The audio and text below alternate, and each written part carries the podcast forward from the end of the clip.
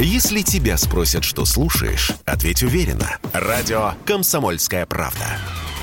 Ведь Радио КП – это эксклюзивы, о которых будет говорить вся страна. Кулинарные рассказы Белкина. Добрый предновогодний день, уважаемые слушатели. С вами кулинарные рассказы Белкина. Меня зовут Алена Мызгина. Мы в гостях у Алексея Белкина. Здравствуйте, Алексей. Здравствуйте, Алена, и здравствуйте, дорогие радиослушатели. Алексей, на носу Новый год. Чем же мы сегодня порадуем наших слушателей? Что такого необычного мы приготовим? Сегодня мы порадуем, как и всегда, наших слушателей возрожденным казачьим блюдом под названием казачьи бусы. Что такого неординарного в этом блюде? Во-первых, оно привязывается к нашей местности, уральской, потому что готовится строго из уральской озерной и речной рыбы. Во-вторых, это блюдо всегда отмечала Екатерина, когда проезжала Урал. И в-третьих, это блюдо очень легкое, потому что в преддвериях Нового года все люди ходят по гостям, ну, собираются на банкетах или, как сейчас модно говорить, проводят корпоративы. И желудок нагружен мясным изобилием. А здесь рыбное блюдо такое, оно легкое. Во-первых, сочетание с овощами, а во-вторых, оно не только привязывается к Новому году, но привязывается к праздникам. Раньше его считали непосредственно женским блюдом. Но так как, я говорю, желудки перегружены в данный момент, поэтому оно считается таким блюдом универсальным и для мужчин, и для женщин. Алексей, какую рыбу мы будем использовать? Мы будем использовать нашу речную рыбу. Это щука, хищная рыба, хищная рыба окунь и сигулек его называли, либо сигушка, но можем использовать пелить и сырок, но это все однотипные рыбы. То есть рыба попасней, пожирней и по содержанию мяса, вот как окунь, очень плотная рыба, то есть а, разных э, форм уплотнения мяса. Алексей, почему такое интересное название бусы?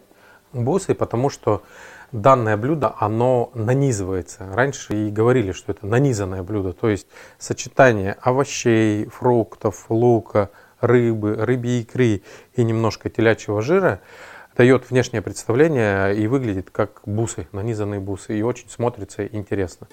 А в каких э, трактирах или ресторанах, в каком городе подавали это блюдо? Ну, это знаменитое блюдо, именно уральское. Вот сейчас я сделаю акцент на городе Челябинске. А у нас долгое время существовал до 1918 года ресторан «Ялта», который находился в районе цирка городского по улице Кирова. И данная рецептура взята именно с этого ресторана. И поэтому мы как бы немножко даже гордимся этим блюдом, что мы его не только возродили, а что это блюдо мы отдали в массы, и оно является именно казачьим блюдом. Давайте тогда приступим к приготовлению. С чего мы начнем? Мы начнем сразу с рыбы. У нас обычная рыба – это щука, окунь и сик. Как я говорил, сик можно заменить и пеледью, можно заменить и сырком. Ну, в принципе, это как бы одно и то же. Но щука должна быть основой этого блюда. Окунь должен быть серединной основой этого блюда. А верхней основой должен быть э, сигулек, как его называли. Для начала мы используем обычную нашу кастрюльку, чтобы не затирать рыбу руками и не втирать. Рыба тоже должна взять столько соли, сколько ей пригодится, как раньше говорили. Мы просто-напросто опускаем в нашу кастрюльку щуку, кинули и корку окуневую, затем кидаем окуней, делаем просол двумя щепотками соли прямо на рыбу, затем отправляем наших сигулят кастрюльку и опять еще две щепоти соли. Алексей, а рыбу предварительно нужно почистить? Рыбу предварительно нужно почистить, и озерную либо речную рыбу всегда замачивают в воде, не добавляя ничего в воду. Но вода должна быть просто холодной. Чем холоднее вода, тем лучше, потому что холодная вода вытягивает из рыбы все ненужное. Болотистость, тинность, запах реки или запах какой-то еще заводи, где эта рыба водилась. И в часик она полежит, потом вода сливается, рыба даже не просушивается. Вот мы прямо на ваших глазах поместили ее в кастрюлю и производим всегда просол путем взбалтывания, как мы это. Во-первых, это чтобы не вморать руки и чтобы соль равномерно распространялась по нашему рыбьему продукту. Буквально, когда произошел вот этот солевой перемес, мы уже можем оставить наше блюдо ну, минут на 10, чтобы был быстрый просол. И пока мы будем просаливать, я покажу, как мы будем собирать наши казачьи бусы. Алексей, как мы будем готовить это блюдо в духовке, в печи, на сковороде? В былые времена, во времена наших предков, все готовилось в печи. Но сегодня в современных условиях, конечно, мы будем учить наших радиослушателей готовить э, это блюдо в духовом шкафу. У кого-то газовый духовой шкаф, у кого-то электро. Но мы сегодня будем готовить на стандартной электроплите, именно внутри. То есть, как мы принято называть это, в духовке. Для этого берем сразу противень и будем собирать наши бусы на противне. Для того, чтобы мы начали собирать бусы, нам необходимо смазать противень. Но, как я уже говорил в прошлых передачах, что мы практически не используем масло, потому что фри-культура, она раньше не была такой востребованной, и люди просто-напросто берегли свою печень, берегли здоровье.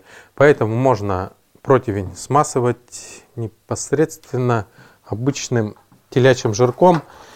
Телячий жир должен быть комнатной температуры. Я просто как бы натираю противень, чтобы не прилипла картошка и был от противня в момент готовки такой определенный аромат. Мы его просто смазываем для того, чтобы блюдо наше томилось именно в таком небольшом пару даже телячьем. После того, как мы смазали наш противень, мы приступаем к фундаменту или основе нашего блюда. Мы берем большой картофель и разрезаем его пополам, но вдоль клубня. Прям со шкуркой и сразу кидаем на наш противень. В зависимости, кто какие бусы собирает, но где-то от 4 до 6 картофелин. Нанизывать мы будем на обычные, как их называют, шашлычные шпажки. Раньше использовали осину, либо березу, обычные веточки. И мы путем протыкания картошки, вот этих шпажек, мы делаем основу. Или, как мы ее называем, фундамент нашего кулинарного блюда, фундамент казачьих бус. Мы подготовили наш кулинарный фундамент, и теперь мы можем собирать наши бусы. Вот прошло минут 10 как раз наша рыбка просолилась. Мы ее еще раз встряхнем, чтобы рассол немного разошелся. И начинаем собирать. То есть помимо сбора казачьих бус, нам еще понадобится, кроме рыбы, обычные овощи. Это томат, помидорки и болгарский перец. Можно использовать также кабачки, цукини, баклажаны, лук, чеснок. Из фруктов можно использовать яблоко, грушу. Просто сборные бусы, они состоят из разных ингредиентов. Сперва-наперво, так как э, сначала на низ делается тяжелая рыба. То есть тяжелая рыба в данном э, случае это щука. Процессе собирания бус мы используем только целиковую рыбу. То есть ни в коем случае не нарезаем ее на куски или, как принято говорить сейчас, на стейки. Мы сделали первый слой, посадили щуку, и теперь нам надо закинуть яблоко, томаты и перец. Почему это блюдо еще также было любимым екатерининским блюдом? Потому что оно часто использовалось на, как мы принято говорить, на вечеринках. Раньше назывались балы, которые проходили и во дворцах, и в каких-то именитых домах, дворовых поместьях и так далее и тому подобное. И оно было очень легким. После этого блюда можно было плясать до потери сознания, беседовать, кататься на лошадях, бегать, прыгать и так далее. А в данном случае, как принято у нас на Руси, после того, как пробьют куранты, мы сразу бежим кататься на горку и пускать там все различные салюты и хлопушки. Помимо того, как мы собираем блюдо, первый слой после щуки мы нанизали на наши веточки помидоры. После того, как мы нанизали помидоры, мы также можем одеть перец. По-разному. Можно его протыкать, можно при разрезании просто нанизывать его, как мы привыкли называть кольцами. То есть у нас не нарушается текстура при резке перца. Мы также можем не снимать черешок, потому что гораздо вкуснее перец, когда именно от черешка придается запах, и запах придается от семян. Потом следующий слой мы можем нанизать на нашу щучку обычные яблоки. Яблоки нанизываются таким же способом, как помидорки и как перец, потому что яблочный сок придает кислинку, который будет выпариваться и обливать нашу рыбку. И мы делаем так после каждого затяга нашей рыбки. То есть затяг это затягивание вот этой рыбкой овощей. То есть мы как бы придавливаем и получаем вид бус. Алексей, то есть порядок здесь только у рыбы важно, да? И... Да, да, просто самая тяжелая рыба, чтобы она не упала с наших веточек. А овощи можно в любом порядке, в каком? Овощи, да, в любом порядке можно вообще здесь не принципиально. Именно в кулинарной книге ресторана Ялта это блюдо является сборным блюдом. Ингредиенты могут быть перечислены, но как собирать без разницы. Это и как бусы. Вот когда собирают бусы, допустим, из бисера, из цветочков или еще из чего-то, из бусинок, то кому как нравится, тот так и нанизывает. И здесь точно так же не зависит от, допустим, какого-то кулинарного регламента. Вот мы нанизали наших окушков, теперь осталось нанизать сигульку. Мы также собираем из томатов, перца, дополнительно кулинарный бисер и уже садим наших сигулят. Сик очень вкусная рыба, потому что она жирненькая прям. Да, и когда мы нанизываем, нам надо немножко придавить, чтобы и рыба хорошо сиделась и хорошо пропекалась. Пропекать мы будем при температуре 160-170 градусов, но где-то порядка можно даже около часа. Но опять же здесь в зависимости у кого какая духовка. У кого-то даже и 40 минут зайдет. Сверху мы можем нанизать лук, потому что лук придает определенную пикантность. Икра, которая у нас осталась, мы можем засунуть в брюхо или положить на какой-нибудь из наших слоев. Это можно положить икру на рыбу, можно положить на фрукты, можно положить на овощи. Лук не обязательно нанизывать, можно положить рядом, чтобы он пропекался. В зависимости, кто любит какую степень пропекания лука. Кто-то любит, чтобы он хрустел, кто-то любит, чтобы он наоборот зажарился. Но мы сделаем универсально. Мы будем нанизывать и положим луковицу рядом, чтобы было право у каждого человека почувствовать, как лук готовится на рыбе и как лук готовится без рыбы, просто на противне. В принципе, мы данное блюдо собрали. У нас осталась последняя сигушка, которую мы также нанизали на наши казачьи бусы. И вот у нас получилась такая красота. Теперь самое главное отправить в разогретую духовку до 60 градусов. Также изюминка этого блюда, которая описывалась в меню ресторана Ялта, что по противню можно раскидать кусочки телячьего жира. И также телячий жир можно воткнуть либо на наши веточки или шпажки, или между слоями рыбу. Потому что когда он будет топиться, он будет пронизывать рыбу и будет вкус гораздо вкуснее. Рыба будет обладать насыщенным вкусом телятины и будет очень сочной. А когда образуется на поду противня вот этот сок, то его можно будет слить и просто в прикуску опускать туда гренки или немножко подсушенный хлеб. Поэтому мы раскладываем телячий жир как поверх на шпажке, чтобы с него стекал жирок на рыбу, так и рядом, чтобы у нас получилась вкусная подлива, или как раньше называли макала, куда мы окунать хлебушек и есть в прикуску с нашим красивым блюдом. Ну вот наше изумительное блюдо готово. Немножко потеряло форму, но мы никогда не бутафорим, поэтому как есть, так и есть. Но главное Бусы у нас получились. Сок овощей пропитал рыбу. Говяжий жирок тоже пропитал и овощи, и рыбу. И вот то, что у нас внутри накопилось, это топленый рыбий жирок, топленый телячий жирок и топленый овощной сок мы сейчас сольем в макальную емкость, в которую потом будем макать наш хлебушек. Теперь мы начинаем наше блюдо сервировать.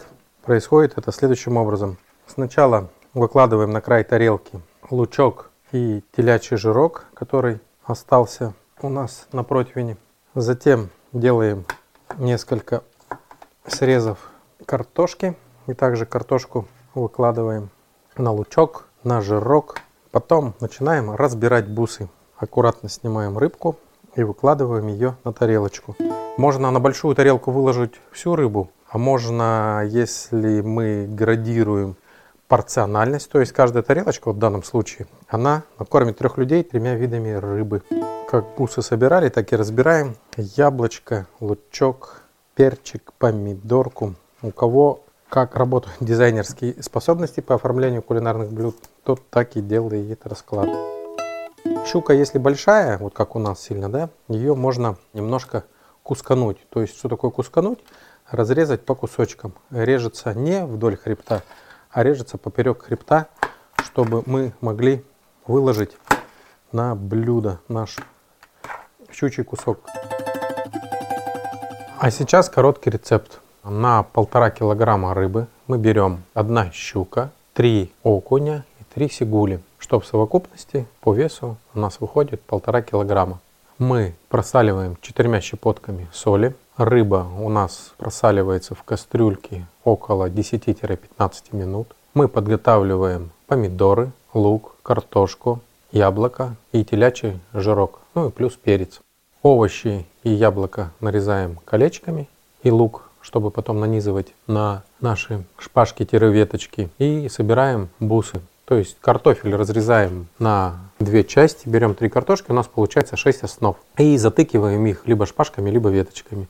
После того, как мы опускаем на эти шпажки целиковую щуку, мы начинаем набрасывать бусы из перца, из томатов, из лука и из яблока. И вот так слоями нанизываем на нашу основу рыбу. Затем идет окунь. После того, как мы нанизали окуня, опять идет перец, яблоко, лук, томат. И в заключительный этап мы нанизываем сига рыбу, которая закрывается также и томатами, и перцем, и луком, и яблоком. Но сверху мы можем поместить телячий жир, грамм 100-150 максимум, который будет давать топленый жирок и пропитывать рыбу и овощи. После чего мы наше превосходное нанизанное блюдо отправляем в духовку при температуре 160, максимум 170 градусов, ну где-то порядка около 40 минут, часу. Опять же, в зависимости у кого какая духовка. После того, как мы достали из духовки, мы начинаем делать сервировку. Обкладываем тарелку нарезанным картофелем, луком, жирком, овощами, помещаем на тарелку рыбу, также слоями забрасываем опять наши овощи, фрукты. После того, как мы собрали, можно сесть за стол, пригласить гостей, пригласить родственников.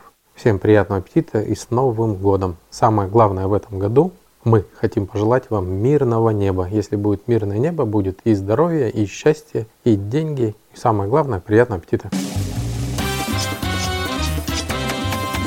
Кулинарные рассказы Белкина.